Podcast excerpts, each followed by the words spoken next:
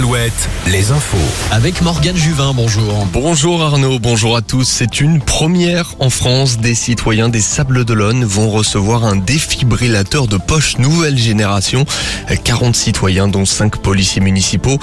Ces habitants s'engagent à toujours les avoir sur eux pour agir rapidement en cas d'arrêt cardiaque.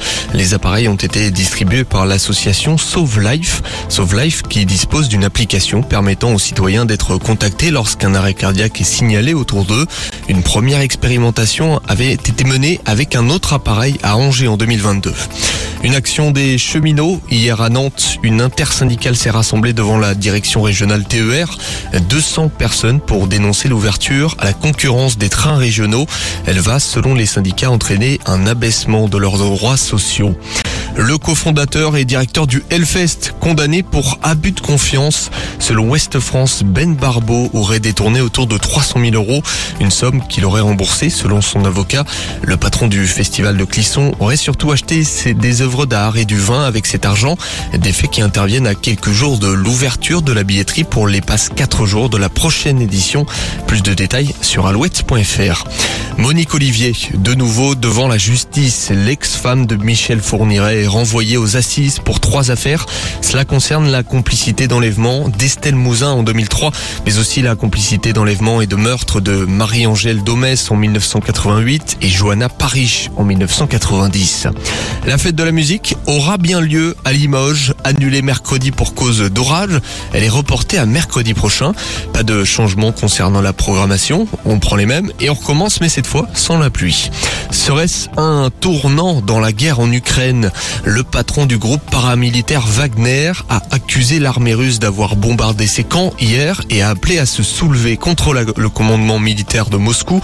Les services de sécurité russes ouvrent une enquête. En attendant, le chef de la milice assure être entré ce matin en Russie et se dit prêt à marcher sur Moscou si le ministre de la Défense ne vient pas à sa rencontre.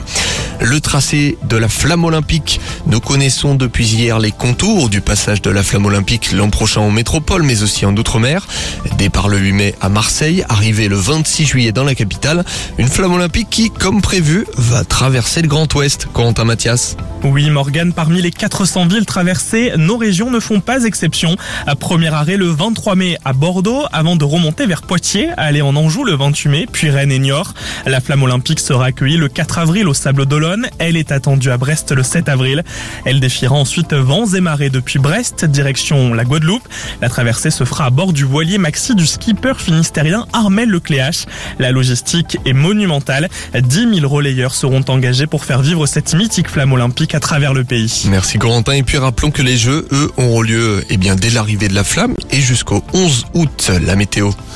La météo sur Alouette avec météowest.fr. Aucun nuage à l'horizon. La journée sera très ensoleillée, pas de perturbations en vue. De quoi profiter des températures actuelles très douces. Il fera entre 28 et 31 degrés au meilleur de la journée.